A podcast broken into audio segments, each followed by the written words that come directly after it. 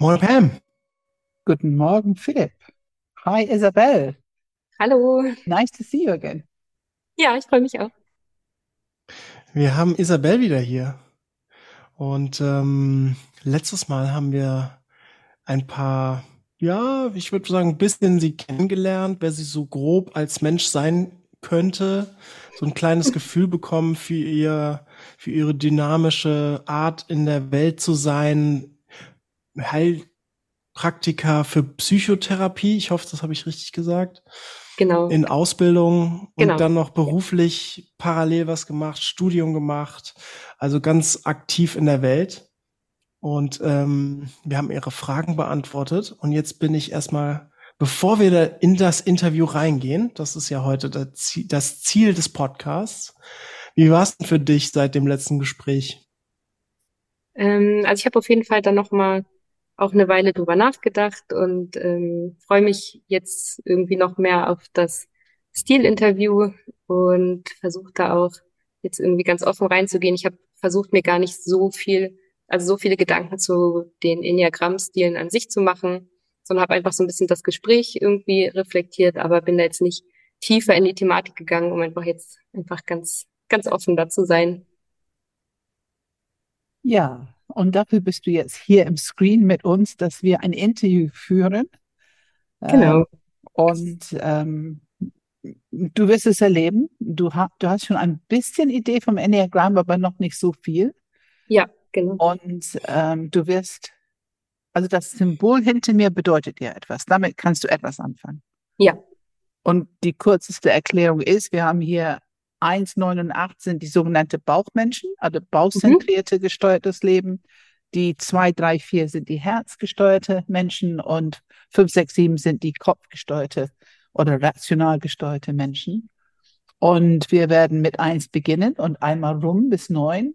Und wir sind gespannt. Wir sind Sherlock Holmes. Wir stellen Fragen. Wir versuchen sie differenzieren, präzisieren, tiefer zu gehen. Wir hören sehr genau auf deine Sprache. Die kann uns Mhm. Indizien geben, für welches Zentrum es bei dir sein könnte. Wir hören aber auch auf Sprache, welches Vokabular benutzt du, weil das ist ja immer ein bisschen Ausdruck, was dein Hauptfokus im Leben ist. Worauf fokussierst du? Ja. Und ähm, wir bekommen sehr viel Information so durch die Antworten äh, und die Antworten zu den tatsächlichen Fragen. Und am Mhm. Ende bin ich ganz sicher, dass wir dazu also eine gute Idee haben, welchen Stil das ist. Und dann darfst du eventuell staunen, ich weiß nicht, mal gucken. Ja. ich sage immer wieder vor jedes Interview heute, das Enneagramm bestätigt nicht das Selbstbild. Mhm. Äh, Das tut's nicht, das tut's einfach nicht. Oder sehr selten. Okay. Ja. Und dann werden wir gucken, was für eine interessante Unterhaltung, Reaktion, Unterhaltung wir werden hinterher haben. Ja, Ja. ich lege einfach los, Philipp, oder? Ja, gerne. Isabel, sag mir bitte drei Worte über dich, drei Adjektive. Was für ein Mensch bist du? Mensch. Ähm, organisiert, Mhm. ähm, verantwortungsbewusst. Ähm, puh. Impulsiv. Impulsiv. Ja.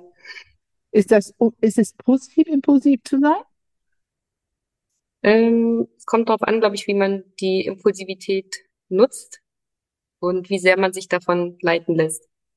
Das heißt, du hast ein kritisches Auge auf deine Impulsivität. So Ja, also klingt ich, genau, ich habe schon das Gefühl, dass Impulse kommen und ich dann aber, also bevor ich einfach danach handle, dann das auch stoppen kann und ähm, dann auch erst reflektieren kann, was jetzt gerade schlau und was vielleicht nicht. Ich sofort steige ich ein. Hast du eventuell ein Beispiel für uns? Worüber denkst du gerade, woran denkst du gerade, wenn du das so sagst? Ein Beispiel aus letzter Zeit. Also ich merke das ganz oft in Gesprächen, wenn ich ähm, dann in einer Unterhaltung bin und in einem Gespräch, dass ich dann auch Impulse habe, vielleicht sofort irgendwie Aussagen aufzugreifen oder dazu was zu sagen. Ähm, oder ja, also ich habe das oft, dass ich auf einmal schnell irgendwie Ideen auch habe oder Sachen, okay, jetzt müsste irgendwie das gemacht werden oder jetzt bräuchte es das. Aber bevor ich einfach dann äh, alles sofort mache, also ich glaube, ich habe auch öfter die Erfahrung gemacht, dass das vielleicht andere Leute dann auch überfordert, wenn man einfach sofort handelt oder sofort irgendwo dazwischen grätscht, dass es einfach besser ist, das selber nochmal zu reflektieren und dann andere Leute auch mitzunehmen. Passiert, dir, passiert dir das oft in einer Unterhaltung mit Menschen, dass du eine sofortige Idee hast, was es zu tun und dass du es auch gerne sagen möchtest? Ja, also dass ich schnell dann Ideen irgendwie im Kopf habe zu mhm. etwas, ähm, würde ich schon sagen, ja. Und denkst du viel drüber nach, was gut ist, was richtig ist, ähm, wie man es eventuell besser machen könnte, perfekter machen könnte? Denkst du da viel drüber nach? Also ich denke auf jeden Fall so weit drüber nach, dass ich mich erst frage, wie, also wenn ich jetzt irgendwie was Bestimmtes sage, wie kommt das denn dann bei der, bei der anderen Person an? Oder ist das, also das, was ich sage, was hat das vielleicht für Konsequenzen? Hast du immer schon darüber nachgedacht oder ist es etwas, was du gelernt hast? Äh, ich würde sagen, ich habe das gelernt. Du hast es gelernt. Also mit 15 bis 20? Ich glaube schon als Kind, weil ich vielleicht gemerkt habe, dass ich, ähm, dass diese Impulsivität vielleicht gar nicht immer so so gut war und mein Umfeld vielleicht eher ein bisschen überfordert hat. Was für Feedback hast du bekommen von deiner Umwelt zu dieser Impulsivität? Kannst du das irgendwie ein bisschen O-Ton sagen? Was haben die gesagt zu dir? Also ich glaube, früher als Kind kam die Impulsivität auch eher so ein bisschen auch als Wut raus. Ah, und das okay. wird natürlich dann auch sehr unterbunden, weil das ähm, waren jetzt vielleicht auch Situationen, die dann ein bisschen unangenehm für meine Eltern auch waren, wenn die da so ein bockiges Kind hatten. Ähm, und da habe ich dann, glaube ich, schon auch gelernt, Impulse einfach erstmal auch bei mir zu lassen und ähm, ja, einfach, ich glaube auch so ein Stück weit mich einfach anzupassen, braves Mädchen zu sein, ähm, so, dass, dass ja die anderen zufrieden damit sind. Du willst ein braves Mädchen sein? Ähm, ich möchte es eigentlich nicht sein, aber ich glaube, ich, ich bin es manchmal zu oft. Also ich glaube, ich versuche manchmal zu oft ähm, zu, zu gefallen oder lege zu viel Wert darauf, vielleicht auch was, was andere gerade von mir halten. Hast du ein, ähm, einen inneren Kritiker? Da, darf ich da ganz kurz eine Frage zu stellen? Ja, Sorry. Ja. Ähm, braves Mädchen sein, was bringt dir das? Warum machst du es denn, wenn's, wenn du es nicht gerne unbedingt immer sein willst? Warum? Ähm, ich glaube, dass ich irgendwie oft versuche, Erwartungen zu erfüllen oder eine Rolle bei, also eine Rolle zu spielen, mit der andere dann zufrieden sind, so dass man, dass ich gemocht werde. Zufriedenheit und gemocht werden. Gemocht, ja. gemocht werden. Ja. ja. Ja, meine Frage war, hast du ein, ist das gut, Philipp? Sorry. Ja, ja, danke. Hast du einen inneren Kritiker? Eine innere Stimme, die dich oder andere kritisiert? Ja, ich glaube auch sehr, sehr ausgeprägt. So als ob immer, also als ob ich auch ständig mein eigenes Verhalten reflektiere und okay. dann auch ähm, ja oft eine sehr kritische Stimme und ich glaube auch sehr schambehaftet manchmal. Und ähm, Kannst du vielleicht sagen, was es sagt? Das wieder dieses, wir wollen hören die Worte, wenn möglich. Also die innere Stimme, ähm, das ist dann eher so ein bisschen, ja, jetzt, jetzt hast du das schon wieder gemacht, warum hast du nicht ähm, irgendwie, warum hast du nicht darauf geachtet oder das hättest du besser machen müssen, das hättest du schneller erkennen müssen oder die Situation hättest du schneller erkennen müssen oder irgendwie danach wenn mir danach wieder Ideen kommen, wie, wie man hätte besser handeln können, so dass mhm. andere ähm, ja vielleicht auch noch zufriedener gewesen wären. Und jetzt kommt immer meine bohrende Frage. Es ist ein bisschen theoretisch. Hast du ein konkreten Beispiel, wo du bemerkt hast, dass du hast irgendwas gemacht und hinterher hast du diese Stimme gehört und was hat es gesagt? Hast du ein konkreten Beispiel aus ja, letzter Zeit? Ähm,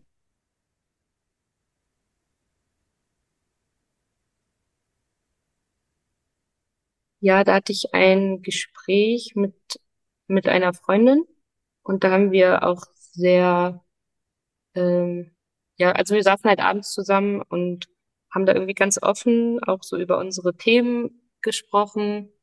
Und ich weiß noch, dass ich dann später, als ich wieder alleine war, als dass ich dann dachte, also dass ich so eine innere Stimme hatte, auch ähm, vielleicht hast du auch zu viel von dir preisgegeben oder ähm, du hast gar nicht richtig drüber nachgedacht, was du gerade von dir teilst. Vielleicht war das viel zu offen. Was denkt die Person jetzt über mich? Ähm, sieht die mich jetzt anders als vorher? Also durch die, das ist, was du meintest mit Scham.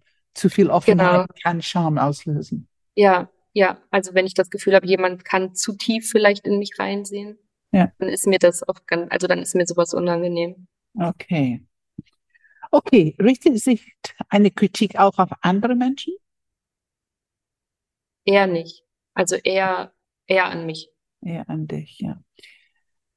Denkst du viel über Ordnung nach? Also was ist eine gute Ordnung, eine richtige Ordnung? Wie kann man die Sachen so organisieren, dass eine gute Ordnung herrscht?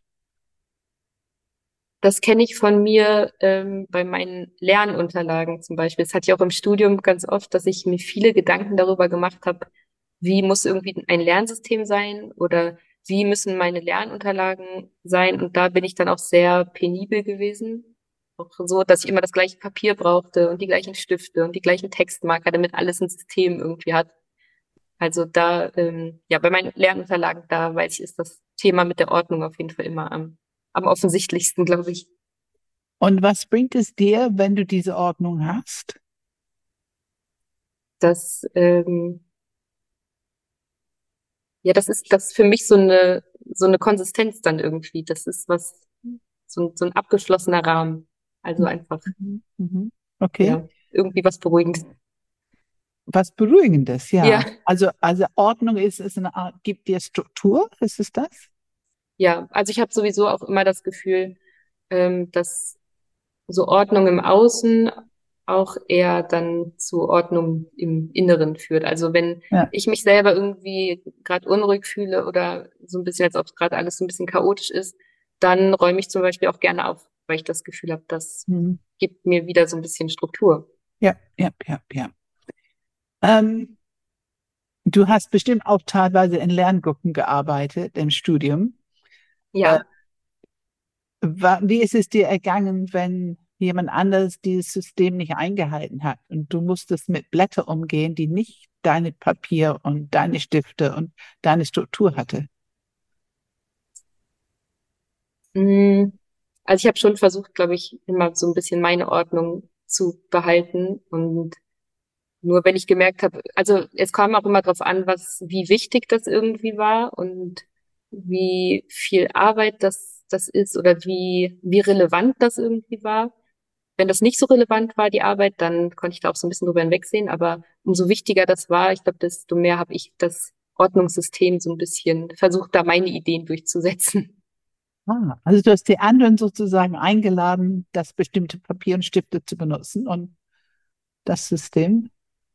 Ähm, ja, also ich hatte gar nicht so viele Projektarbeiten oder äh, Gruppenarbeiten auch, aber ähm, ich glaube, dass ich da doch auch oft dann Vorschläge gemacht habe, auch für Präsentationen, so wie ich meine, dass eine Folie aufgebaut sein muss, irgendwie, dass das ja. strukturiert ist oder dass ich dann auch mal kritisiert habe, wenn mir das bei anderen, was die gemacht haben, auch nicht so gefallen hat vielleicht. Aha.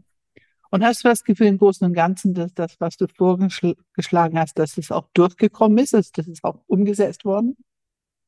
Ja, zum Großteil schon. Aha, Aber ich würde jetzt auch nicht sagen, dass das, ähm, dass ich da total ähm, ja nicht kompromissbereit war oder so. Also ich habe ich glaube, das war, das war immer eine Sache, die man mir auch nicht, nicht krumm genommen hat oder wo ich nicht ja. mit angeeckt bin, sondern was immer sehr konstruktiv irgendwie war ja, und wo ich auch manchmal mich überzeugen lassen habe von, von anderen. Ja, ja. Auch das ist auch manchmal, man kann sehr dankbar sein, manchmal, wenn jemand Ordnung schafft, wo man dasselbe gerade nicht so den Überblick hat, oder? Ja.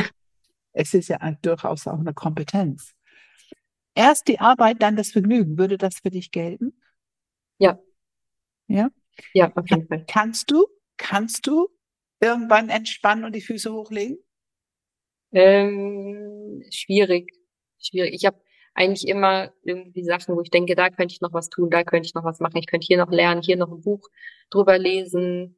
Also das ist schon ist selten, dass ich irgendwie dann ganz abschalte oder mich mal irgendwie abends einfach auf die Couch lege und einen Film oder so gucke, ist ganz selten. Ich sonst immer denke, ich, ich kann ja noch hier was machen oder mich interessiert ja noch hier das Thema. Genau, also eher Immer beschäftigt. Ja, ja, doch, zum großen Teil schon. Okay, wir gehen weiter, Philipp, ne? Ja, können wir machen. Du hast gesagt, ähm, zumindest hast du von Kind an so ein bisschen Bewusstsein, na, ich will gemocht werden. Ja. Willst du von allen gemocht werden?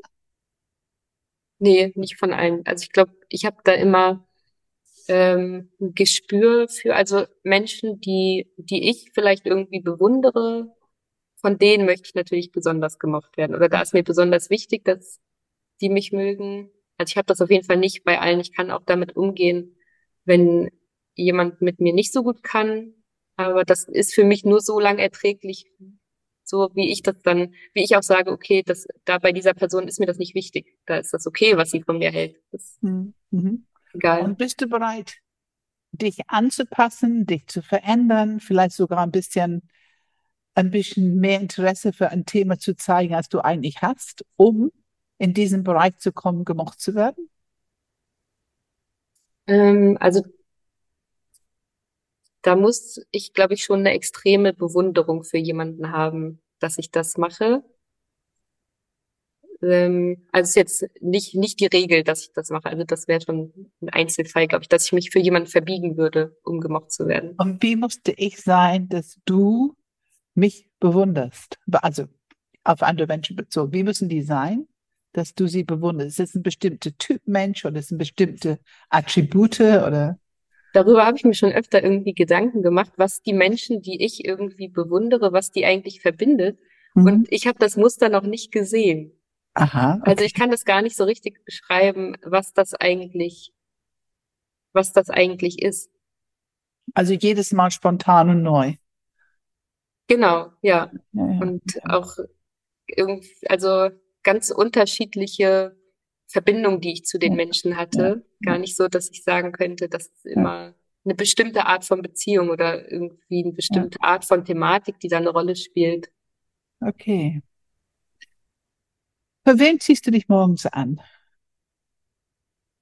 Für wen? Mhm. Ähm, für mich. Für dich. Ja. Und denkst du viel drüber nach, über das Thema Image, also was andere an dir sehen?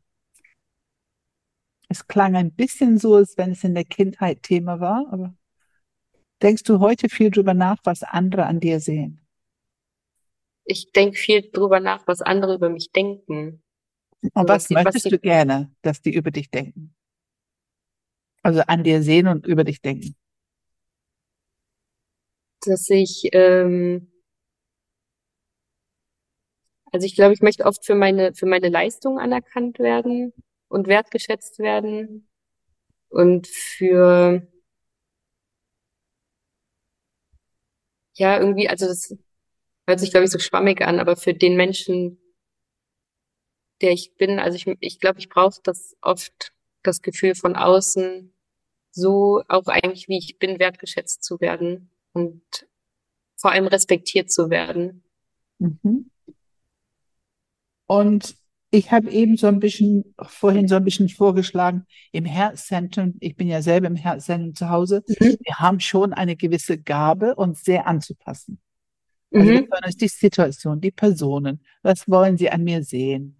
Was ist für diese Person oder Personengruppe interessant und wichtig und dass ich mich dann so an einer Unterhaltung beteiligen kann, dass die denken, ich mache das auch schon seit tausend Jahren. Aber es ist halt eine gewisse Anpassungsfähigkeit in der Sprache, in wie ich mich an einer Unterhaltung beteilige. Kannst du das? Ähm, das, also ich glaube, das mache ich halt wirklich, also das mache ich ähm, je nachdem, mit welchen Personen ich zusammen bin. Da ist, glaube ich, wieder diese, diese Bewunderung spielt da so eine Rolle, die ich für jemanden habe. Ob ich dann irgendwie das, das dann auch nicht, dass ich darüber nachdenke, oh, ich will jetzt dieser Person so gefallen und habe das Gefühl, ich muss mich da anpassen, sondern das passiert dann, glaube ich, einfach, dass ich viel da, also dass ich, glaube ich, unbewusst einfach viel drüber nachdenke, was, wie muss ich denn sein, damit diese Person mich mag? Aber wenn das ähm, Gespräch ist oder ein Umfeld ist, wo ich das, wo ich das Gefühl gar nicht habe, dass ich von da von bestimmten Menschen gemocht werden will, dann, dann würde ich sagen, mache ich das nicht. Dann versuche ich mich nicht anzupassen, dann, dann bin ich auch manchmal okay damit zu sagen, okay, ich passe hier gerade nicht rein. Und, Und wie okay. findest du es, wenn du merkst, dass andere Menschen, die du kennst, machen genau das gerade? Die passen sich an und ähm, tütteln vielleicht so ein kleines bisschen vor, Interesse für etwas zu haben, wo du, du weißt, na. Ja, das, ähm, sowas nervt mich. Wenn ich merke, jemand mich. spielt so ein Spiel oder jemand hm. verstellt sich und ich kenne diese Person und ich weiß, das ist irgendwie gerade Mist, was sie erzählt oder, oder jemand versucht irgendwo ja. Ja. in eine Gruppe rein, reinzukommen. Ja, also. Okay. Ähm, hilfst du anderen Menschen gern? Ja. ja. Wie hilfst du? Ich glaube, ich helfe anderen oft, indem ich viel zuhöre. Also indem, eigentlich, indem ich für sie, für sie da bin. Und ich glaube auch viele von meinen Freunden kommen mit ihren Problemen gerne zu mir oder mit irgendwelchen Sorgen, die sie haben, um darüber zu reden. Ähm, ja, ich glaube, das ist so das meiste. Also oft durch, durch Gespräche. Und wenn du sagst zuhören, also will ich nur zuhören? Ist das eine Gabe von dir? Ich glaube, ich habe einfach auch eine große Empathie, dass ich dann die Probleme auch erstmal verstehe und dass ich denen auch das Gefühl, also dass ich den anderen das Gefühl gebe, ähm, dass, dass, dass sie auch so in Ordnung sind, egal womit sie gerade zu mir kommen, dass mhm. das alles in Ordnung ist. Und mhm. dann würde ich auch sagen, dass da oft auch so Ideen zur Problemlösung schon mhm. auch dazukommen. Okay. Ähm, kannst du leicht Nein sagen? Nee, gar nicht. Leider. Was, was macht es schwierig? Ich habe immer das Gefühl, jemanden zu, zu enttäuschen. Also ich habe dann das irgendwie Gefühl, auch ich, ich würde eine Beziehung, also diese Beziehung dann kaputt machen, nur weil ich mal Nein sage. Und eigentlich weiß ich ja rational, nee, das also die anderen nehmen mir das ja nicht, nicht krumm, wenn man mal Nein sagt, wird das ja völlig normal. Aber mir, das ist was, was mir ganz schwer fällt. Aber du machst es manchmal oder machst du es? Nur wenn es nicht anders geht.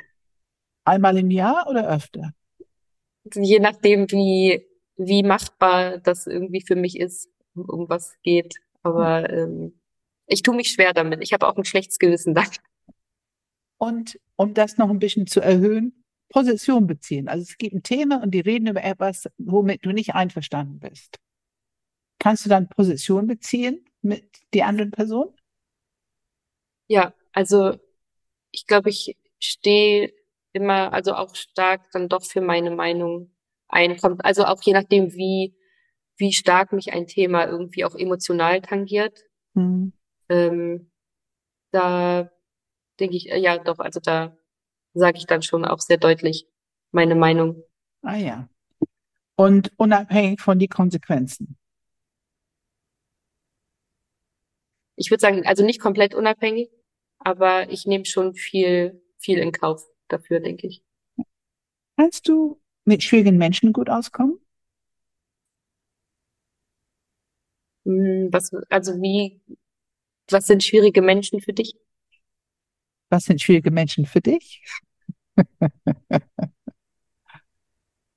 Ja, gute Frage.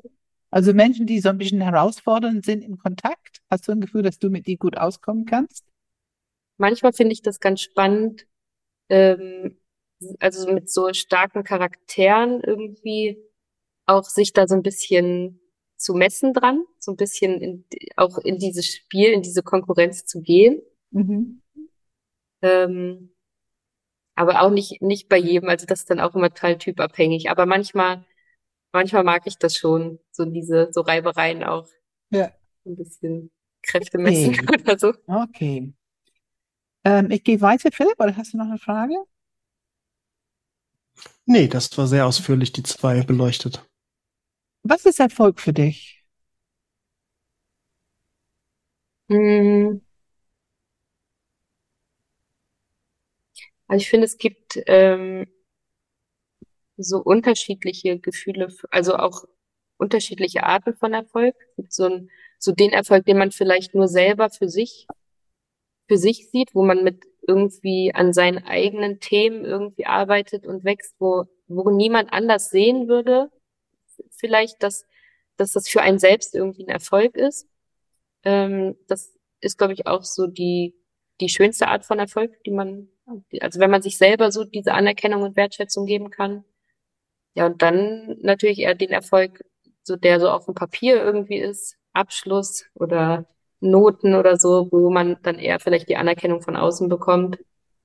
Aber ähm, ja, für mich der viel wichtigere Erfolg ist auf jeden Fall der, äh, wo, was vielleicht auch nur ein Thema dann für mich ist, wo ich, wo ich gar nicht irgendwie was von außen brauche, sondern einfach an meinen eigenen Themen und Herausforderungen vielleicht arbeite. Okay. Und das heißt, ähm, Anerkennung, wie wichtig ist Anerkennung für dich? Ja, ich glaube, es ist schon, also wenn ich was äh, gemacht habe und, und ich bin der Meinung, ich habe das richtig gut gemacht und ich habe da total viel Zeit rein investiert und ich habe da wirklich viel für geackert, dann ist mir schon, denke ich, auch, auch wichtig, dann von meinem Umfeld dafür die, die Anerkennung zu bekommen.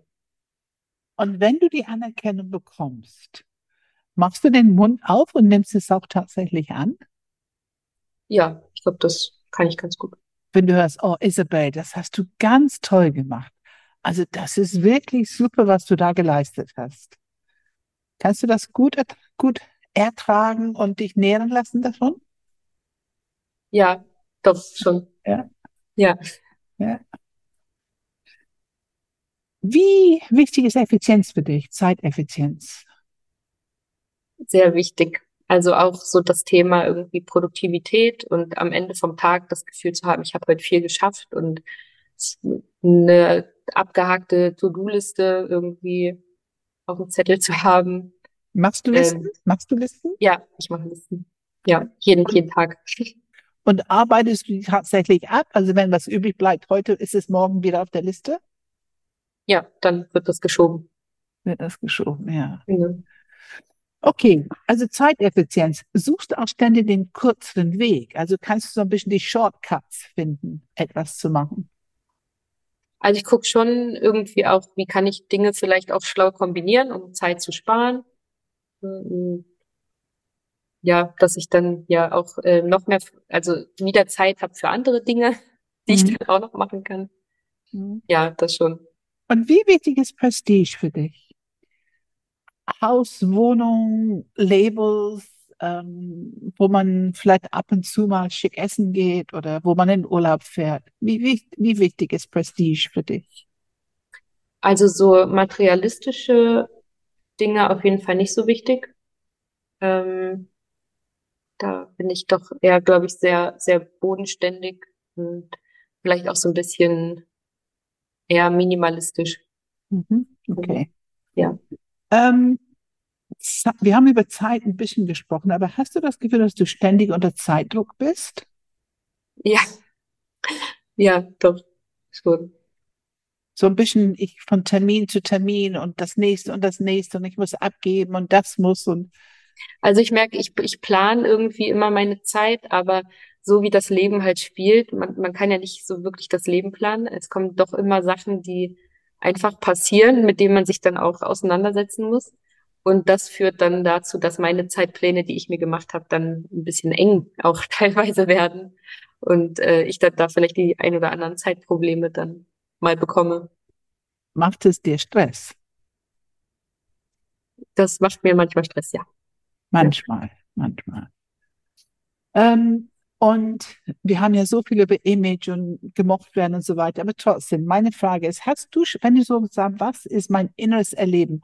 Hast du ständig das Gefühl, zeitlich unter Druck zu sein? Du musst immer das Nächste und das Nächste schaffen und auch dabei immer überall gut anzukommen, einen guten Eindruck zu machen.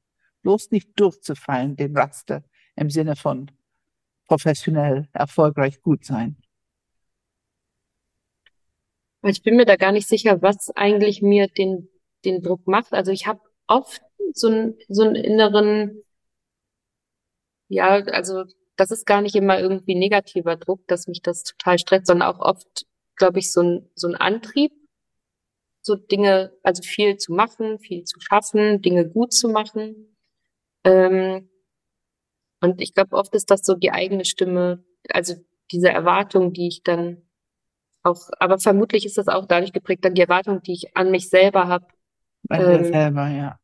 Die, aber vielleicht kommen die auch von außen. Das ja, weiß ich diese, gar nicht. Diese Druck, du weißt nicht so genau, was es ist, aber ich biete dir so ein paar Worte, weil es kann ja auch sein, dass du selber motiviert bist, dass du das mit Begeisterung machst, dass du viel Energie dafür hast und du wirst was schaffen. Also was für eine Energie ist es, die dich da so antreibt? Also ich habe schon immer viel Energie aus Begeisterung. Also ich kann mich für ganz verschiedene und viele Themen irgendwie begeistern. Das hatte ich auch schon schon immer.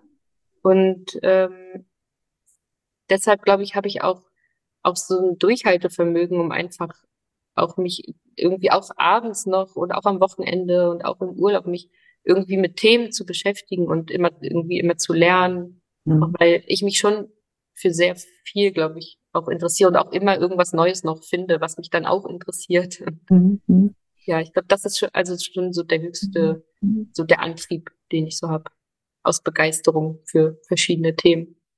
Wie wäre ein Leben ohne Projekte und ohne Ziele? Puh. Also ich glaube, dass das einfach einen großen Teil von meinem Leben ausmacht, Projekte und Ziele. Dass ich das für mich auf jeden Fall sehr, sehr stark brauche. Mhm.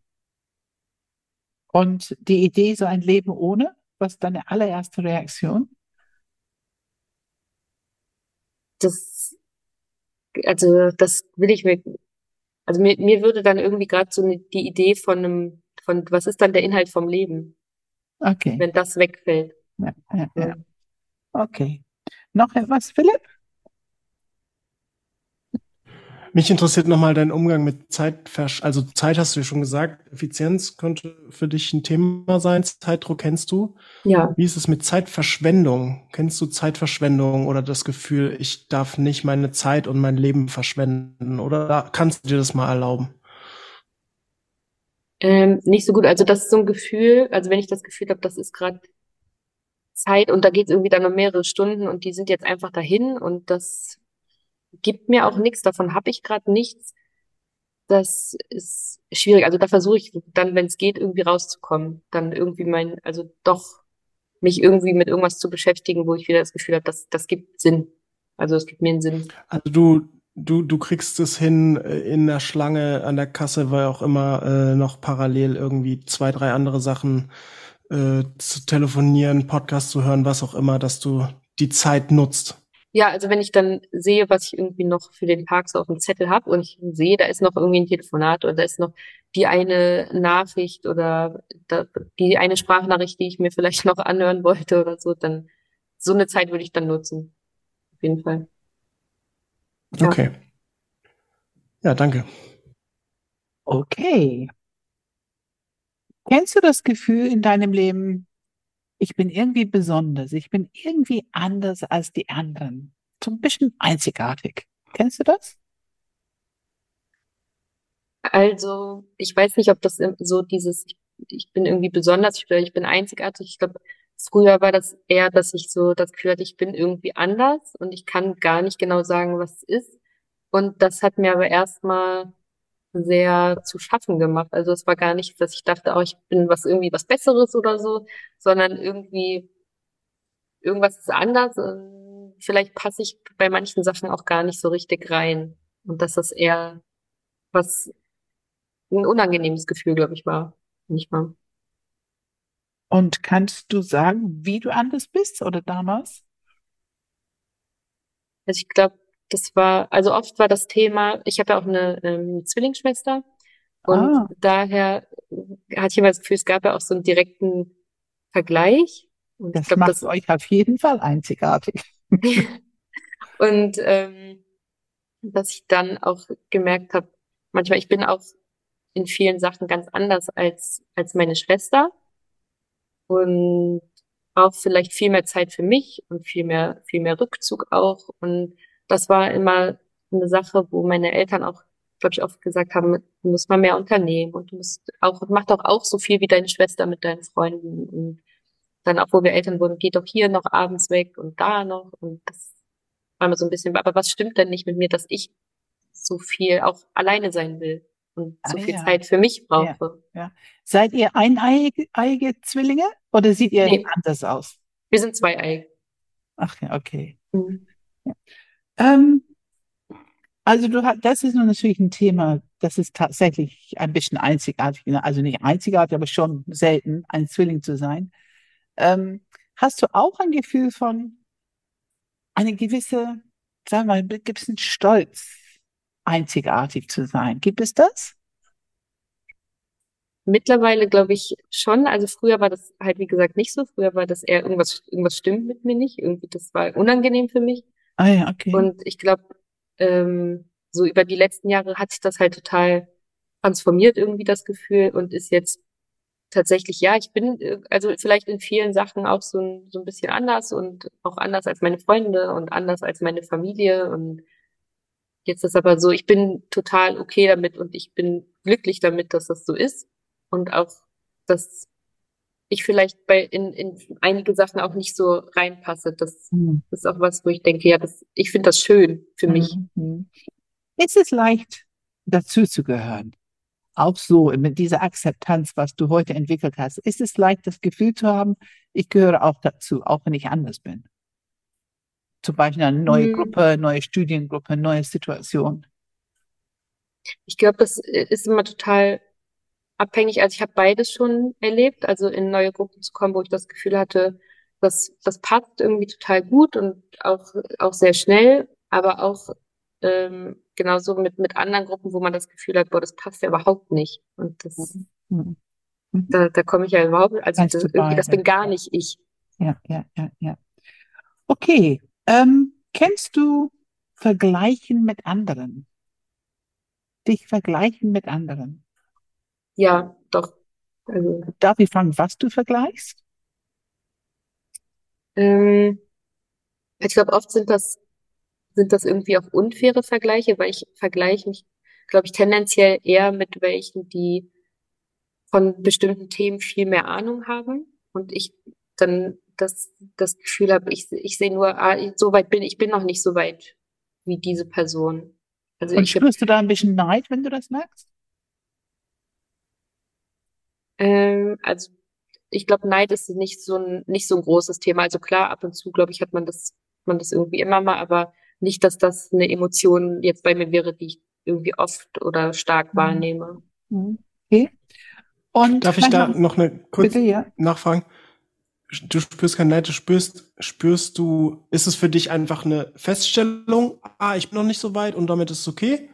Oder ist es für dich auch ein, so eine gewisse Motivation, so ein, so ein, das will ich auch hinkriegen, Ja, oder so, dass ja. du, dass du richtig so ein Gefühl bekommst, so jetzt muss ich das auch schaffen. Ja, also ich glaube, das ist oft eine Motivation von mir, wenn ich jemanden irgendwie auch für irgendwas, wenn da kommt auch wieder diese Bewunderung so ein bisschen rein, wenn ich jemanden für etwas bewundere, wie irgendwie er, wie gut jemand in seinem Gebiet, in seinem Fachgebiet oder so ist und mich das interessiert, dann, dass ich auch irgendwie denke, ja, so gut will ich auch werden. Und dann, das, ich glaube, das treibt mich total stark an. Danke. Ähm, ist Zufriedenheit leicht für dich? Nee, nee. Also ich glaube, ich habe immer so dieses Streben nach noch, noch irgendwie nach mehr, nach besser sein, noch mehr schaffen, noch mehr wissen. Also mehr Wissen, besser sein. Hm. Gibt's noch mehr Mehrs? Noch, ich weiß, also ich, ich weiß auf jeden Fall, dass ich mich schwer damit tue, einfach irgendwie zu sagen, so genug getan oder genug, Ja, ja, genug von irgendwas. ja. Aber so mein Haus, mein Castle, meinen tollen Urlaub, mein teure Gucci-Tasche, gibt es eine materialistische mehr?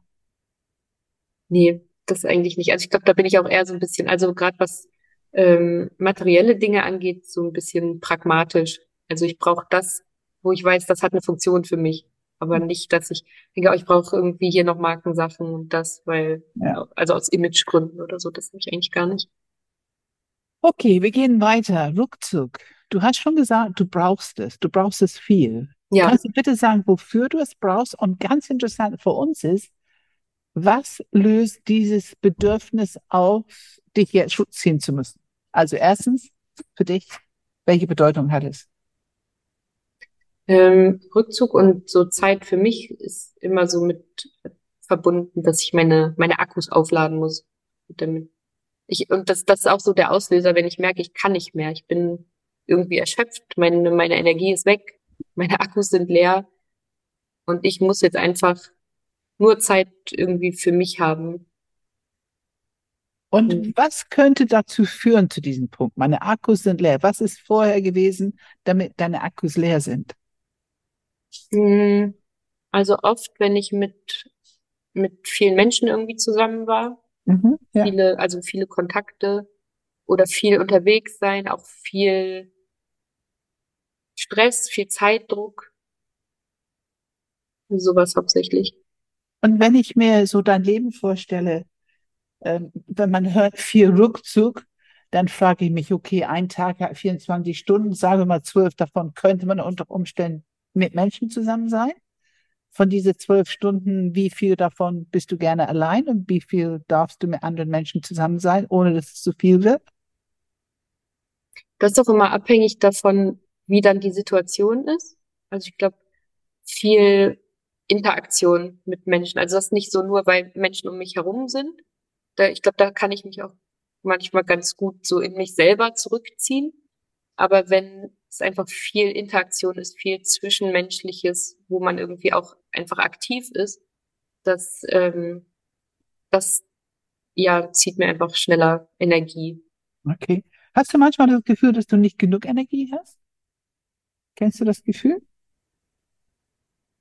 Ja, also wenn ich merke, dass ähm, über ein paar Tage mein, mein Schlaf dann auch ein bisschen zu kurz gekommen ist, weil ich Ja. dann vielleicht doch abends noch lange an irgendwas dran saß, dann war ich wieder spät im Bett, will aber wieder früh aufstehen, weil man einfach morgens schon viel schaffen kann. Und da merke ich dann über die Zeit, irgendwann kommt dann der Punkt, wo ich weiß, okay, ich muss jetzt heute früh ins Bett und auch dann mal zehn Stunden im Bett liegen, damit ich wieder fit bin. Also irgendwann kommt das. Okay. Ähm, kennst du denn sowas wie ein bisschen soziale Ungeschicklichkeit? Oh, was muss ich hier sagen und was erwarten die von mir? Und kennst du das, so ein Gefühl, bisschen unbequemes Gefühl mit anderen Menschen? Ja, doch. Also manchmal, wenn, wenn man irgendwie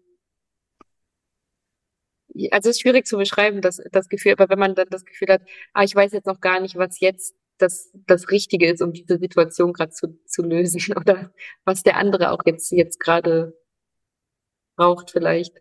Hm, hm. Und kennst du manchmal sogar ein bisschen Angst? Ah, Was erwarten die von mir? Was muss ich jetzt sagen? Also wenn du gar nicht richtig sprechen kannst. Ja, doch, Kennst du das? Auch. Okay. Okay. doch ab und zu auf jeden Fall.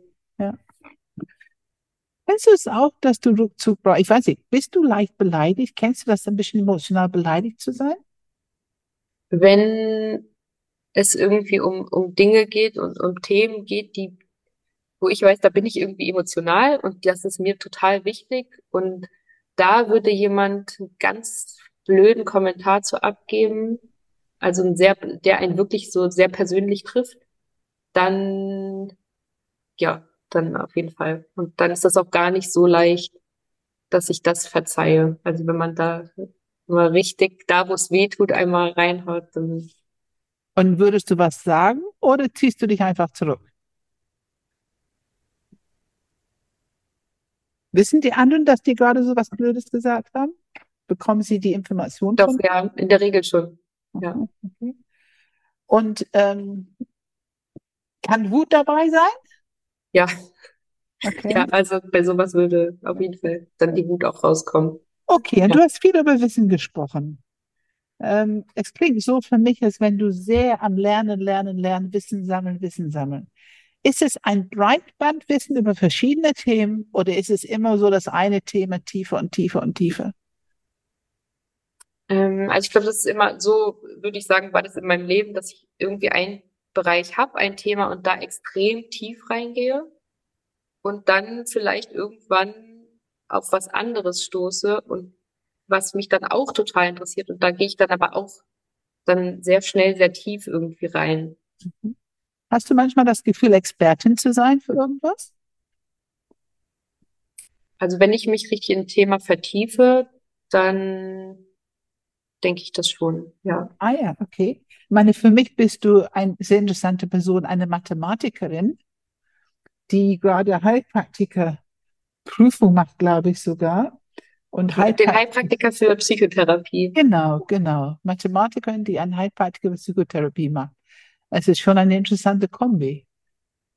Ja, ja, aber ich, ich glaube, ich brauche, also ich bin ein Mensch, der braucht das, der braucht immer, also ich habe, glaube ich, immer einen totalen Wissensdurst auch schon immer gehabt, weil meine Eltern mir das auch schon gesagt, schon in der Vorschule wollte ich immer noch mehr lernen und mich immer für ganz viel interessiert und und gibt es Situationen, wo du dich als ein bisschen besserwisserisch auch selber vorkommst, dass du einfach besser weißt als die anderen? Die anderen sind nicht gut informiert?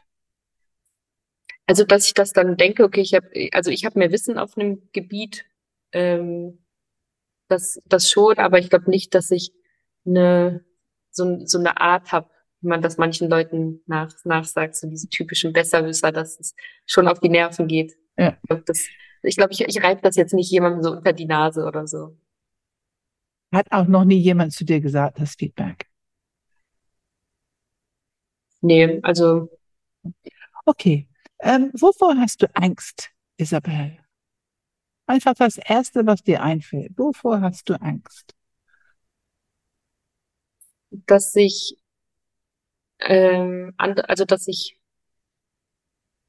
Ansprüchen nicht gerecht werden kann, dass ich Erwartungen nicht erfüllen kann, dass ich auch selber das Gefühl habe, ich komme da nicht, nicht dran oder ich, ich habe meine Ziele zu hoch gesteckt. So solche Erkenntnisse, das wäre, glaube ich, ganz, ganz schlimm für mich. Deine Ansprüche an dich oder andere Leutes Ansprüche an dich? Oder andere das, Leutes Erwartungen an dich? Das ist eine gute Frage. Manchmal habe ich das Gefühl, ich kann das selber gar nicht so, gar nicht so so differenzieren. So sind das meine Ansprüche oder mach, oder mache ich Ansprüche, oder, also projiziere ich das irgendwie auf mich, weil ich denke, andere erwarten das von mir oder so. Das ist ganz schwierig für mich, das so zu es differenzieren. ist so interessant. Ich hatte ja vorhin, wir waren ja eben bei Enneagram Stil 5, das ist ein Kopfmensch, der Beobachter des Lebens, der sehr viel Ruckzuck macht. Deswegen mhm. habe ich akribisch gefragt. Und ich habe wenig drumherum gefragt. Die Antwort hätte ich ja gesucht. Kaum nicht. Und jetzt habe ich eine andere Frage gestellt und jetzt kommt genau diese Antwort. Das ist schon interessant. Also wir, ich meine, ich glaube nicht, dass es dein Hauptthema ist, aber wir stellen fest, da ist irgendwas mit Rückzug und was es für dich bedeutet und Wissen und Lernen und du ja. alleine und du, also wir hören, dass das schon ein Themenbereich ist, die wirklich interessant ist und das werden wir gegen Ende nochmal mit Sicherheit reinbringen, wenn wir deinen Enneagram-Stil dir anbieten. Mhm. Ähm, deine Beziehung zu Autoritäten? Ja, also da ist, glaube ich, wieder dieses Thema, was ich auch vorhin schon ein paar Mal angesprochen habe, dass ich, dass es halt Menschen gibt, die ich irgendwie bewundere und die, das sind dann in dem Sinne für mich Autoritäten. Also da lege ich ganz großen Wert auf, auf die, die Meinung und mir ist da wichtig, dass die Personen mich irgendwie mögen, dass sie mich respektieren, auch wertschätzen ja. Aber das sind gar nicht immer so klassische Autoritäten, also so, wo man einfach sagt, ja, das sind irgendwie Lehrer ist eine Autorität oder ähm, diese, jene, also wo man so direkt sagen würde, ja, das sind Autoritätspersonen. Ich glaube, ich habe immer selber mir meine Autoritäten so ein bisschen gesucht, wo, wo ich dann viel auf viel Wert auf die Meinung gelegt habe, was die von mir denken. Kannst du eine Person benennen, dass wir ein bisschen, das ist, ich suche das auch schon, was für Leute sind das? Du sagst ja immer wieder diese, diese Leute, die dich besonders imponieren und die für dich besonders wichtig sind. Hast du ein Beispiel für deine Vergangenheit? Was für eine Person könnte das sein? Der ähm, nicht Lehrer war und nicht eine klassische Autorität war. Hm. Manchmal sind, also waren es auch schon eher welche aus, einer, aus einer Freundesgruppe, die vielleicht auch ein bisschen, bisschen älter waren. Aber sowas kann es auch schon gewesen sein. Ansonsten auch ähm, welche, als ich noch viel äh, Sport gemacht habe. Ich habe auch ganz viel Leistungssport gemacht. Und da ähm, hatte ich dann auch immer verschiedene Trainer. Und Genau, da, da genau. war das aber auch, also ich hatte, ich hatte dann auch eine Trainerin, zu der ich auch diese Bindung irgendwie oder diese Verbindung irgendwie hatte, aber nicht, dass ich das mit allen Trainern gehabt hätte.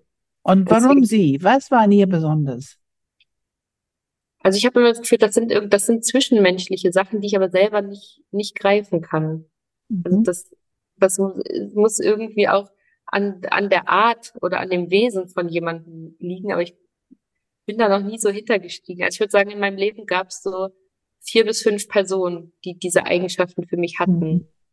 Und Okay, das ist immer so was Spezielles, Zwischenmenschliches irgendwie. spezielles Fischen. Ja, Interessantes Feld für dich noch ein bisschen zu beobachten. ja, auf jeden Fall. Hast du schon mal Autoritäten getestet? Ähm, Oder hast du schon mal eine Autorität gehabt, den du nicht so gut gefunden hast, aber trotzdem eine Autorität für dich war? Die, also eine Person, die, die ich als Autorität für mich gesehen habe oder die, Ja, genau. Nee, nee. Meine Frage ist genau das. Jemand ist da, der eine Autorität für dich ist, ja, ein Dozent oder irgendjemand, ja, aber du findest das nicht. ja, doch, hat, also auf jeden Fall hatte ich das in der Schule mit Lehrern, dass ich dann das Gefühl hatte, dass, dass für mich kein, kein Lehrer, der kann mir nichts, also irgendwie von dem halte ich nichts, von dem kann ich nichts lernen oder Und wie bist du mit umgegangen? äh, ja, da, ja, wie soll ich sagen? Das war mir dann auch nicht, da war mir dann auch nicht wichtig, was diese Person von, von mir hält. Und ich habe aber auch keinen Wert darauf gelegt, was diese Person von mir erwartet, zum Beispiel. Kann man sagen, dass dieses Wort Respekt, was du schon oft benutzt hast, dass das ein bisschen drunter gelitten hat? Ja, also ich glaube, also Respekt ist für mich an sich ein, ein wichtiges Thema, aber ich suche mir aus, von wem ich den Respekt brauche. Also ich brauche das schön, nicht, nicht von jedem. Ja. Okay, das war ein sehr schöner Indiz für uns, bin ich sicher. Philipp lacht auch schon. Ähm, bist du Bedenkenträgerin? Stellst du viele Fragen oder stellst du vieles in Frage, wenn jemand was vorschlägt? Lass uns das und das machen, dass du mit Fragen kommst und habt ihr das bedacht? Habt ihr das bedacht? Ich glaube, dass ich gar nicht so früh oder so schnell mit Fragen da reingehe, sondern ich, ich nehme dann nur in mir wahr, wie, wie ist denn, also was habe ich denn so für ein Gefühl? Passt das für mich oder passt das nicht? Und Ja, dann ja, ja. ist das Okay, bist du, bist du, sorry, kann ich weitergehen, Philipp? Ich achte ein bisschen auf die Zeit jetzt. Kann, können wir weitergehen? Ja, ja, also Ja. ich bin, ich bin, Ja. ich bin schon relativ äh, glücklich gleich, äh, Ja, gleich ja. auf die, Bist du auf einen Stil Optimistin? zu gucken. Bist du Optimistin, Isabel? hm, also nicht, nicht extrem optimistisch, aber ich glaube eher optimistisch als pessimistisch. Und hast du viele Ideen, neue Ideen? Du hast ja vorhin Ja. das ein bisschen angesprochen. Das, äh, also ich glaube, dass ähm, das nicht immer auch, also manchmal sind es meine eigenen Ideen, aber ich kann mich auch schnell, wenn jemand anderes was in den Raum wirft, mich schnell für, also überhaupt schnell für, für neue Ideen begeistern. Aber das ist nicht immer zwingend, dass, dass die initiale Idee immer von mir kommt, sondern dass ich auch schnell woanders was aufgreifen kann und das dann so weiterentwickeln Ja. vielleicht. Ja.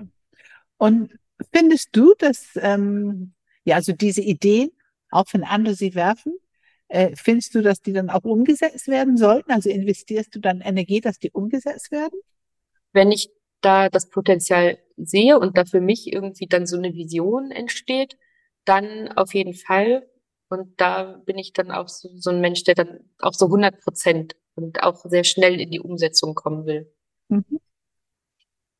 Und äh, findest du, also willst du viele neue Erfahrungen machen? Ja, doch, Willst du, also dass die da lasse ich mich, Möglichkeit ist und du möchtest neue Erfahrungen machen? ja, ja, genau. Ist das etwas, was du merkst, wenn du, wenn das Leben so ein bisschen stetig weitergeht, irgendwann muss mal was Neues kommen? Ist das so ein Trieb, was du kennst? Ähm, ist auf jeden Fall so die Erfahrung auch, die ich gemacht habe, dass sich also viele neue Sachen, wenn man so ein bisschen offen durch die Welt geht, dass sich viel Neues so ergibt. Ja. Und wenn man da so ein bisschen einfach so mitschwimmt, dann, dass sich einfach, also dass man einfach so ein bisschen offen sein muss und gar nicht, also manchmal gar nicht so danach suchen muss, sondern dass sich Ja. einfach vieles irgendwie so ergibt und man muss einfach nur, nur offen sein Ja, ja. und dann auch sagen, okay, ich mach das. Okay, also Philipp, möchtest du die acht Fragen oder soll ich weitermachen? Ach, ich, ich freue mich mal ein bisschen Fragen zu stellen. Also ähm, ich, du, du kannst ja, du kannst ja ein paar äh, ergänzen dann. Absolut. Übernimmst du, übernimmst du gerne Verantwortung? Ja. Doch. Und äh, so für alles so ungefähr oder für nur ganz vereinzelt hier mal eine Kleinigkeit, aber oder ist einfach, du übernimmst für alles die Verantwortung? Ich, ich glaube, ich nehme zu oft die Verantwortung, auch so, dass ich dann zu viel Verantwortung eigentlich auf einmal habe. Ich immer denke, äh, irgendwie das kann ich noch machen und das kann ich noch machen und hier, also ich übernehme auch, glaube ich, manchmal für, für andere die Verantwortung, obwohl es nicht mein Job ist. Ich komme einfach Mhm. schnell irgendwie in diese Und Rolle was ist- rein. Was ist gut daran, wenn du das tust? Was bringt dir das, wenn du die Verantwortung auch für andere mit übernimmst?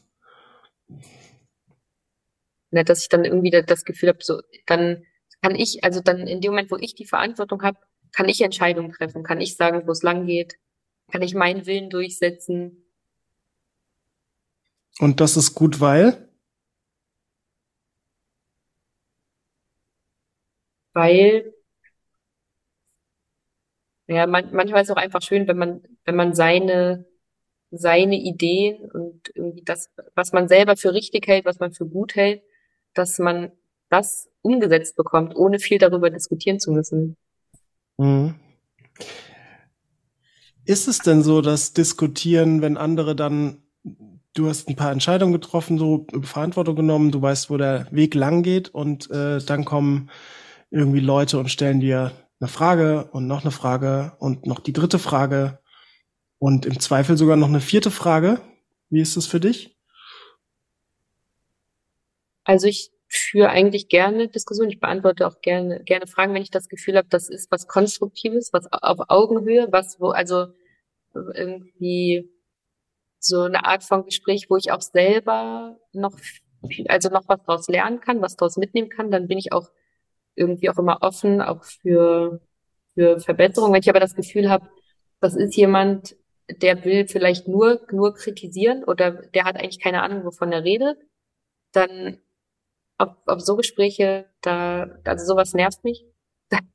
Da habe ich das, da habe ich dann auch, also nach einer Weile einfach schon keine Lust mehr drauf. Aber wenn das so Gespräche sind, wo man irgendwie wirklich so miteinander so neue Ideen auch entwickelt und wo man selber das Gefühl hat, das bringt einen gerade selber total weiter, das ist so ein Gespräch total auf Augenhöhe, aber auch, wo man durchaus auch mal den anderen kritisieren kann.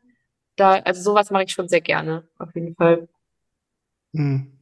Also ist, könnte man sagen, auf Augenhöhe heißt für dich, oder was, also dieses Gespräch auf Augenhöhe, so, also, äh, ja, was, ja, oder ich frage einfach anders, Wahrhaftigkeit, Ehrlichkeit, ist das damit verbunden, dass man sich wahrhaftig, ehrlich auch mal was an den Kopf werfen kann und Ja, keine ja, großartige, ja, doch, finde ich schon. Also wenn, ähm, wenn man da einfach das Gefühl hat, das ist, man kann sich auch streiten, aber ohne dass irgendwann einer mal irgendwann unter die Gürtellinie schlägt mit einem Kommentar, sondern wo man weiß, das ist gerade überhaupt nicht schlimm für die zwischenmenschliche Beziehung, auch wenn man sich über ein Thema gerade streitet und auch wenn man vielleicht danach mal einen Tag sich aus dem Weg geht, dann finde ich sowas eigentlich auch immer total, total gut und wichtig auch und eigentlich dann auch beziehungsstärkend am Ende. Könnte sogar Beziehung stärken, ja. Hast du das Gefühl, ich komme nochmal auf dieses, äh, ich habe mich ein bisschen treiben lassen, aber auf dieses Verantwortung, Entscheidung treffen, gut und richtig, hast du gesagt. Damit ist es so, dass du sagst, wenn es wirklich gut und wirklich richtig gemacht werden soll, dann erlebe ich schon, dass ich es eigentlich selber machen muss? Hm. Das, glaube ich, kommt immer darauf an, irgendwie, was für Personen gerade mit involviert sind.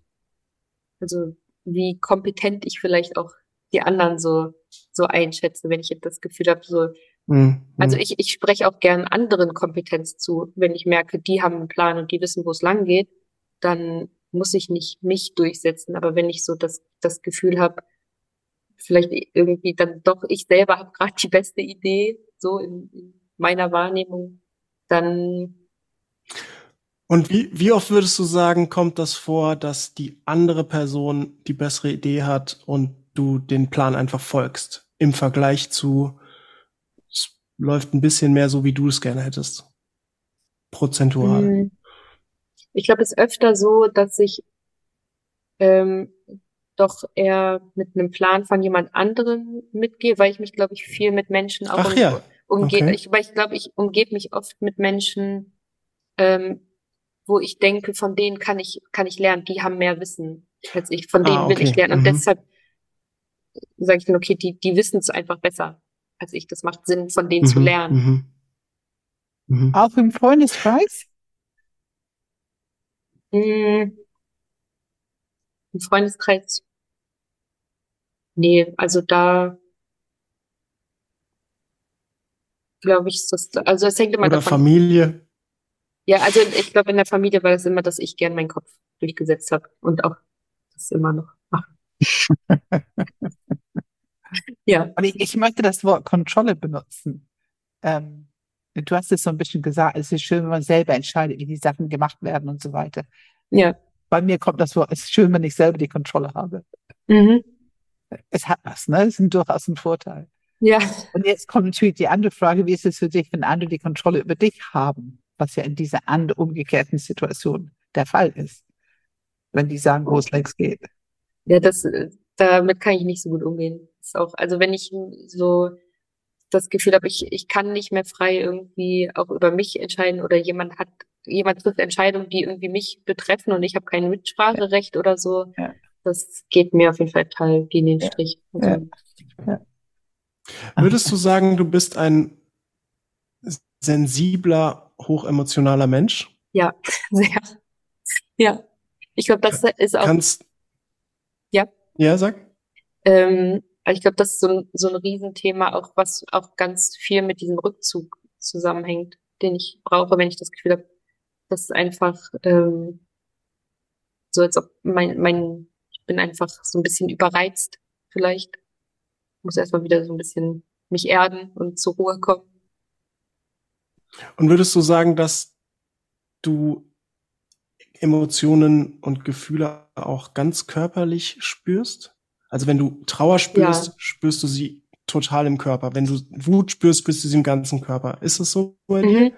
Ja, also ich habe auch ähm, schon ganz, ganz früh auch eigentlich die Erfahrung gemacht, dass sich Emotionen auch total stark körperlich bei mir auswirken. Also ich habe ganz oft irgendwie auch mit Magenverstimmung so reagiert. Also auch wenn irgendwie mit, also wenn ich irgendwie Ängste hatte oder auch Trauer, Wut, das ging immer alles ganz stark auf meinen Magen. Da habe ich schon gemerkt, dass das, also Emotionen mm, sind bei mm. mir nicht, nicht nur im Kopf, sondern die, ich, ich spüre das sofort in meinem System. Ja, physisch, ne? Du ja. erspürst mm. die physisch. Ja, und, und im Magen heißt, könnte es sein, dass du sie, unterdrückst du deine Emotionen nach außen hin? Dass du sie nicht rauslässt? Wir kommen zu dem Impulsiv am Anfang, ne? Ja, also ich glaube, dass Emotionen, ich nehme die sehr schnell, schnell wahr. Also ich, die kommen ganz schnell, aber ich lasse die oft bei mir. Und, du lässt die bei dir? Ja. Und wie, und wie ist es für dich die Idee, würdest es einfach so ungefiltert nach, nach draußen geben? Was könntest, was würdest du über dich denken, wenn du es einfach so rauslässt, was auch immer in dir ist? Dass ich irgendwie, also das würde sich für mich anfühlen, als ob ich zu, zu offen bin für andere, dass andere zu viel von meinen Themen sehen, wo ich das vielleicht gar nicht in dem Moment teilen will. Deswegen ist das schon eher so, dass ich das dann einfach bei mir lasse. Und ich glaube auch, dass man das oft von außen dann auch nicht nicht sieht, welch die Emotion, die ich in mir spüre eigentlich. Hm. Jetzt kommen wir zu dem Punkt Stärke, Schwäche. Würdest du sagen, dass du das kennst, Stärke, Schwäche in dir? Also, das überhaupt kannst du mit den Worten was anfangen? ja, klar.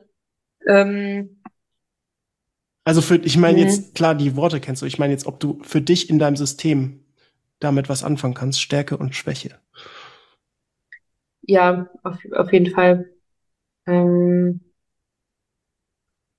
ich glaube gerade, also so diese Momente, wo man auch selber so seine, mit seinen Schwächen vielleicht konfrontiert wird und wo man sich schwach fühlt, dass das, das auch oft so was, was ich vielleicht, also wo es mir schwer fällt, sowas zu kommunizieren. Was ich selber, also ich, ich glaube, ich habe ähm, so eine ganz große Verbundenheit eigentlich zu meiner Sensibilität und zu meinen Schwächen. Und für mich ist dieser Teil total, total da. Ich setze mich damit, glaube ich, auch sehr viel auseinander. Aber ich glaube, dass andere das gar nicht so denken würden. Oder dass andere vielleicht diesen Teil gar nicht so groß einschätzen würden, vielleicht auch. Mhm. Und diese, du, also würdest du sagen, die, der, der Bereich Gefühle zeigen, du könntest zu offen sein, würde unter den Bereich Schwäche fallen. Man könnte dich als schwach erleben, als schwach sehen, denken, dass du schwach bist. Das ist eigentlich so, so paradox, weil ich bin immer so der Meinung, Gefühle zeigen und auch wenn andere mir ihre Gefühle zeigen, empfinde ich das total als, als Stärke von denen. Und manchmal wünsche ich mir, mir würde das auch leichter fallen, so, also anderen meine Emotionen zu zeigen und nicht nur die für mich selber wahrzunehmen. Aber das ist auf jeden Fall was, wo ich, wo ich merke, das, das fällt mir schwer. Mhm. Wo ich das, also ich finde es eher als, ich empfinde das eher als Schwäche, dass ich das nicht so zulassen kann. Ja, also ähm, Pam, du darfst gerne auch nochmal zwei, drei Fragen stellen. Wie, ja, wo bist du gerade? Lust, Exzess. Lust, Exzess, Rache. Wir sind ja bei oh, ja. Stil mhm. 8. Ja. Wir haben diesen Begriff Lustexzess, also die Leidenschaften. Und mhm. unsere Definition ist, wenn etwas gut ist, mehr ist besser. Und das kann sich auf alles beziehen, was ich gerade lese, die Musik, die ich gerade höre, tanzen, ähm, arbeiten, wandern, wandern, wandern, ähm, Computerspiele, ähm, Serien gucken, Essen trinken, die Tüte Chips. Also, also wenn etwas gut ist, mehr ist besser. Aber was die Schwierigkeit mit Lust Exzess ist, ist, man lebt lustvoll, man hat aber Schwierigkeiten, den Ausknopf zu finden. Mhm. Kennst du das? Ich glaube, dass ich da, dass ich da eher so ein bisschen kontrolliert auch, auch bin, dass ich merke, wenn es, wenn es zu viel ist, dass ich mich, dass ich schon sehr genau im Auge habe, irgendwie, wo ist ein gesundes Maß. Okay. Also du kannst die halbe Tüte essen oder der halbe und für morgen lassen und. Ja. Mhm. Ja, also ich bin ein sehr disziplinierter Mensch. Ja. Bei sowas, ja. Ja. Und wenn du sagst, dieses Lernen spät abends und länger und dann wenig Schlaf und so, könnte das ein Bereich sein, wo du das ein bisschen auslebst? Ja, da auf jeden Fall. Den Ausknopf nicht finden? Also, da, dass ich da irgendwie noch denke, ah, das geht noch und das eine Kapitel noch und ähm, das, das mache ich irgendwie auch noch schnell zwischendurch. Das, ja. Also, also da das schon Thema, eher. diese Thema Lust Success ist, ist es ein bisschen schwarz-weiß, ist es on oder out. Aber die Schwierigkeit ist, den Knopf zu finden. Also entweder, wenn ich zu viel, dann ist es schwierig, den Ausknopf zu finden. Und wenn ich es aus habe, also du hast ja gesagt, zehn Stunden im Bett liegen, ähm, finde ich auch total okay, wenn man zwei Nächte kurz geschlafen hat und so, aber ähm, also dass man sozusagen den wieder anknopft, der ist dann mühevoll wieder anzumachen. Kennst du das? Also nur in, in Maß nicht, also ich glaube nicht, dass das so ein, so, ein, so ein großes Thema eigentlich ist, mhm. dass ich damit so. Es ist etwas mitzunehmen, zu beobachten, weil ich finde dieses Thema lustig Success immer sehr interessant, wenn man ein bisschen anfängt zu entdecken, so. Mhm. Ähm, und dann habe ich noch das Thema. Ich musste auch bei, ich musste, sorry ganz kurz, ich musste auch äh, an deinen Leistungssport denken. Also ja. äh, dann noch eine Frage, dieses, wenn du sagst körperlich, also dieses Lustexzess, wenn du körperlich unterwegs bist, also Sport machst oder wie auch immer. Ähm, kennst du das da, dass du so denkst, so, okay, die Runde geht noch oder da noch mal eine extra Drehung, das kriege ich hin, so? Oder wie, wie ist das bei dir? Also, dass ich mich da schon irgendwie so ein Stück weit noch pushen kann, so es ist noch ein bisschen geht noch, ein bisschen geht noch. Das schon, aber irgendwie, also schon so, dass ich immer irgendwie im Hinterkopf habe, okay, so immer, dass ich halt noch so so in der Balance irgendwie bin, dass das nicht, also dass nie in, hm. in einen ungesunden Bereich kommt oder so. Sehr interessant, ja. Okay, danke. Und jetzt kommt das Wort Rache. Kein schönes Wort, aber wenn man das ein bisschen versteht, das ist so eine Art Schutz, genau dieses große, verletzliches Herz, mhm. Diese große Emotionalität, die im Grunde, habe ich es so verstanden, muss nicht unbedingt jemand anders sehen, das entscheidest du. Ja. Äh, und auch so genau, die Bewegung ist von mir nach draußen, von mir nach draußen. Mhm. Ähm, und wenn jemand was sagt, dann spiele ich mit die da draußen. Da können wir so ein bisschen kappeln oder ein bisschen diskutieren. Macht eigentlich Spaß. Nur ich entscheide ganz genau, wer näher kommt oder wer da reinkommt und sogar eventuell sieht meine große Emotionalität. Ja. Sogar mein Herz berühren kann. Und kannst du so leicht, leicht sadistische Lustgefühle haben ab und zu mal, wenn jemand dir ein bisschen verletzt hat oder eine Freundin oder jemand, der dir nahesteht, ein bisschen verletzt, dass du ähm, hm, vielleicht mal eine Woche später oder so so einen kleinen Pointe setzen kannst, um so ein bisschen lustigen Punkt. Ja, doch, das, das kann ich schon. Also, und wenn mir jemand blöd gekommen ist, dass ich dann irgendwie vielleicht, wenn sich eine Gelegenheit ergibt, dann das wieder zurückspiele. Das, das mache ich, mache ich schon, ja. Und auch mit so ein bisschen Lachen dabei. Das ja, also so, so dass, dass mich, dass mich das dann irgendwie wieder zufriedenstellt, dass ich weiß, ja. jetzt ist wieder, wieder ausgeglichen. Gerechtigkeit. Wir haben noch gar nicht über Gerechtigkeit gesprochen. Gerechtigkeit. Ist das ein wichtiges Thema für dich? Ähm, würde ich sagen schon. Also ich das, ich, ne, ich nehme das irgendwie wahr. Ich glaube, ich habe auch immer schon so eine Wahrnehmung dafür gehabt, wann fühle ich mich denn ungerecht behandelt, vielleicht. Und ähm, da, das war, war schon immer auch so ein, so ein Thema für mich, was ich dann auch angesprochen habe, ja, ja. wenn ich das so wahrnehme. Und hast du einen Beschützerinstinkt, wenn andere eventuell übervorteilt werden? Kommt immer auf die Situation an, aber das ähm, würde ich schon, also ja, dass ich das irgendwie ab und zu mal schon in diese Rolle gegangen bin. Das, ähm, ja, das schon. Ja. Ja, also, ich glaube, wir müssen ein bisschen auf die Zeit gucken. Ne? Genau. Ne? Wir haben schon gehört, nein, das, nein sagen haben wir schon gehört. Konflikt haben wir schon ein bisschen was dazu gehört. Ähm, kannst du Prioritäten setzen? Ähm, ich glaube, da bin ich nicht nicht so gut drin. Ich also wenn du dein To-Do-List hast, mhm. kannst du erkennen, was wichtiger ist und was nicht so wichtig ist. Und was zuerst gemacht werden musste. Ich glaube manchmal, also ich schiebe auch manchmal Sachen, die eigentlich wichtig sind, weil dann anderes irgendwie gerade schneller zu erledigen ist und ich dann das Gefühl habe, da habe ich eigentlich dann mehr geschafft. Ähm, und also ich mache nicht, nicht, ja, ich mache nicht unbedingt immer immer das mit der höchsten Priorität, sondern eher dann auch, auch das, was mir vielleicht gerade mehr, mehr Spaß macht, wo ich mich schneller zu aufraffen kann, ja, ja. um überhaupt was, was zu schaffen. Aber du wüsstest, was die Priorität eigentlich sein sollte. Ja. Das weißt du? Ja. Okay.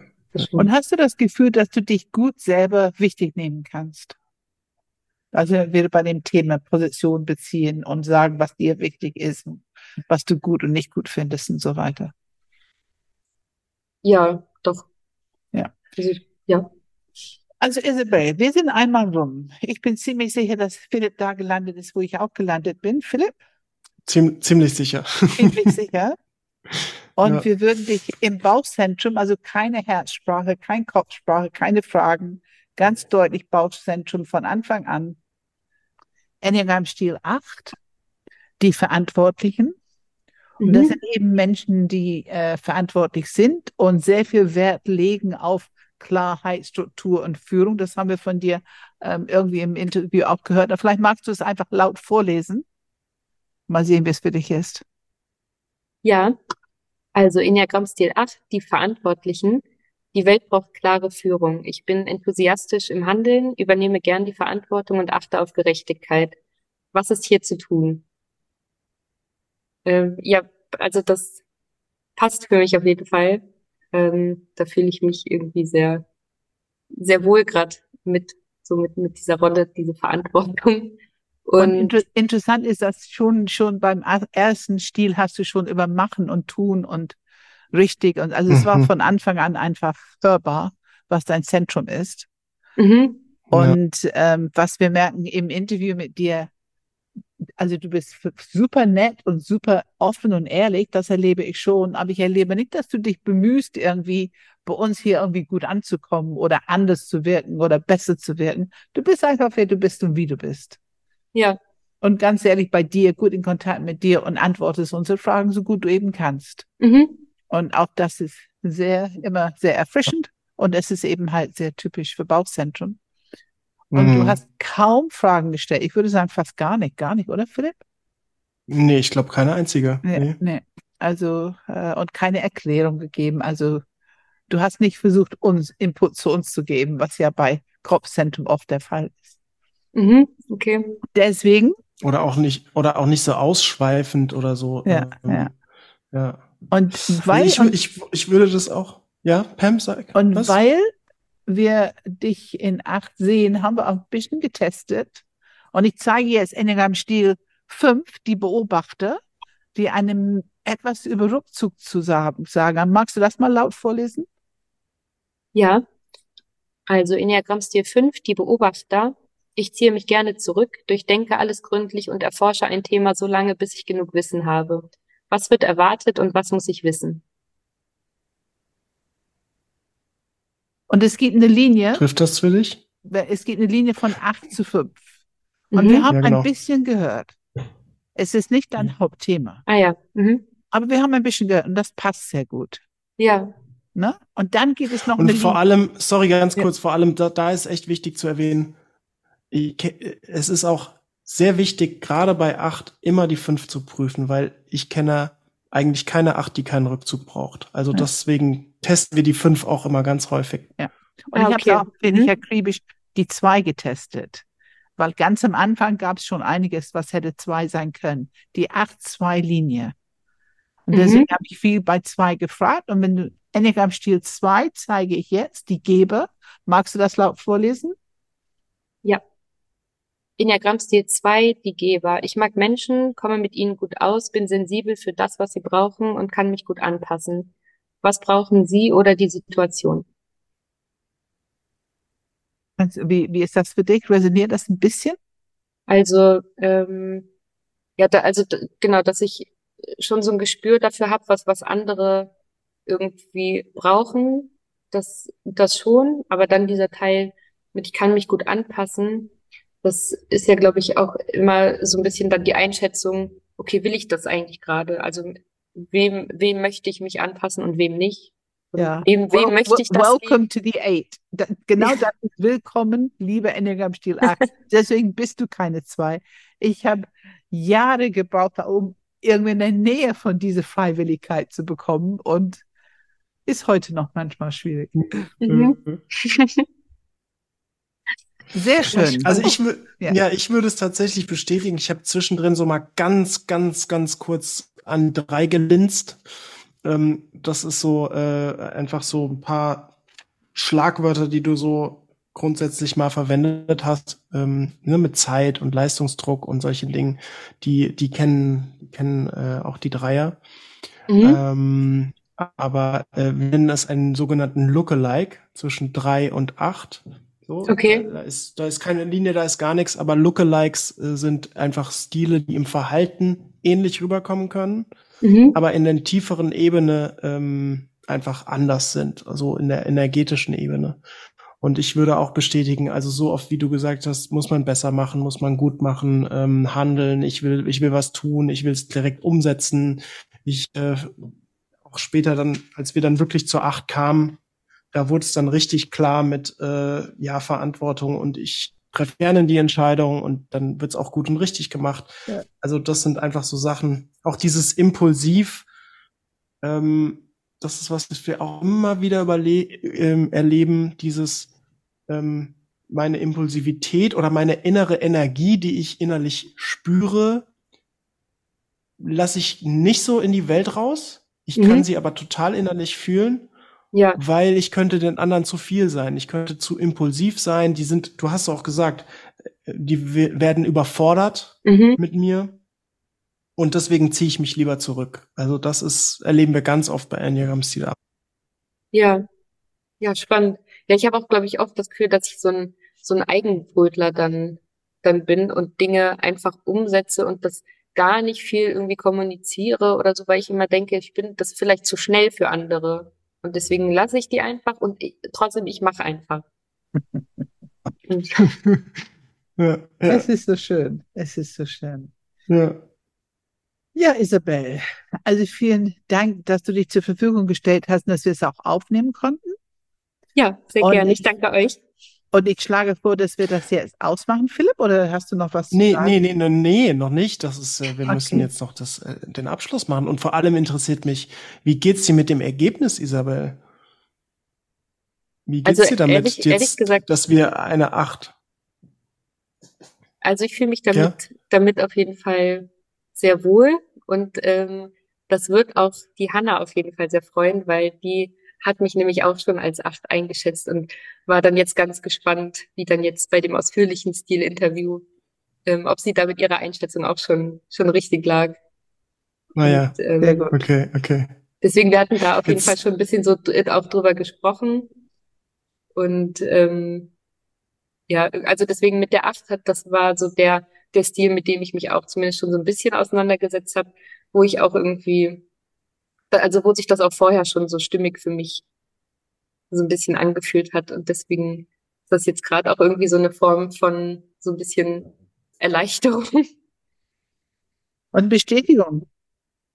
Ja, das freut mich sehr, vor allem vor dem Hintergrund, dass äh, wir ja in der vorherigen Folge, wo, wo du ein paar Fragen gestellt hast, ein paar gegebenenfalls riesige, äh, äh, wie sagt man, Löcher aufgemacht haben, im Sinne von, manche sehen es narzisstische Kränkung und Ego ja. wird irgendwie überrumpelt und könnte schlimm sein für jemanden, wenn man den Enneagramm-Stil hört.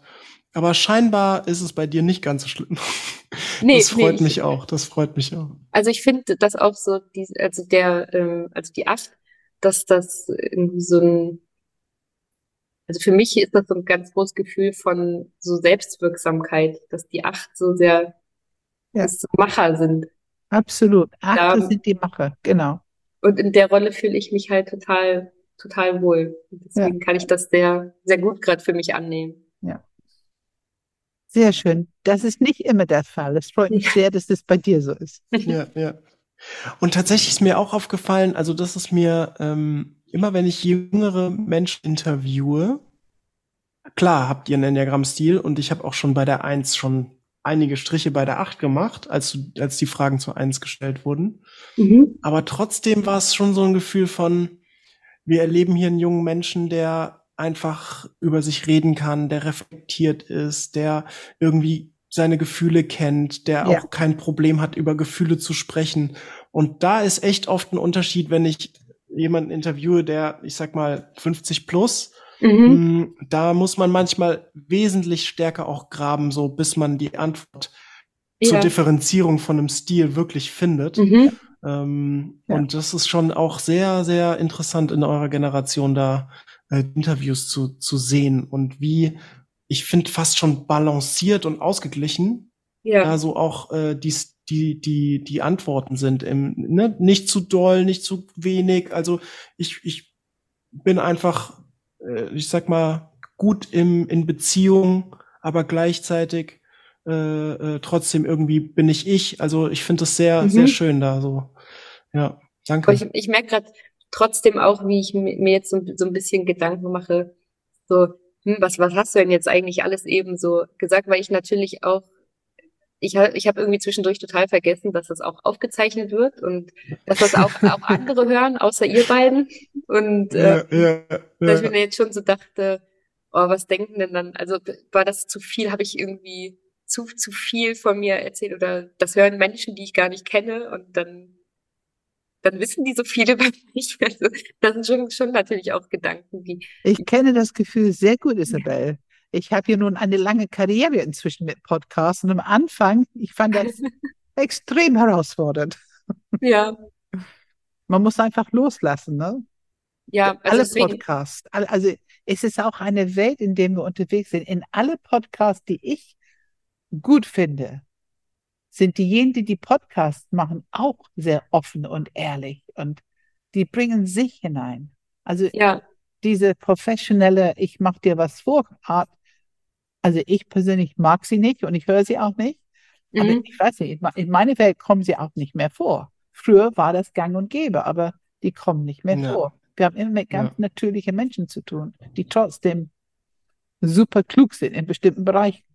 mhm, Ja, du, du hast auf jeden Fall, Hanna, ähm, die, wenn deine Zweifel größer werden, äh, was du alles so von dir gesagt hast, sie kann dich bestimmt mit ein bisschen innerer Praxis und, und so Dingen begleiten, ähm, dass du das gut halten kannst, das Gefühl von Unsicherheit. Weil Mhm. das, das kann dir leider keiner nehmen. Das Ja. ist deine Verantwortung. ja, ja, ja, das stimmt. Ja, ist mein Aber Thema. in dieser Enneagramm-Welt, wo wir viele sind, diese mündliche Tradition, ist ja mündliche Tradition, was wir hier machen. Ähm, das ist schon, wir haben schon sehr viele Achtermaterial auch schon draußen. Also du bist in sehr gute Gesellschaft. Okay, Sehr gute das, Gesellschaft. Ja, und ich empfehle dir tatsächlich, also ich, ich weiß nicht, wie du den Podcast hörst, ähm, wie du da ähm, schon, wie viele Folgen du gehört hast, aber tatsächlich haben wir ein Achterpanel aufgenommen. 139 ist die Episode.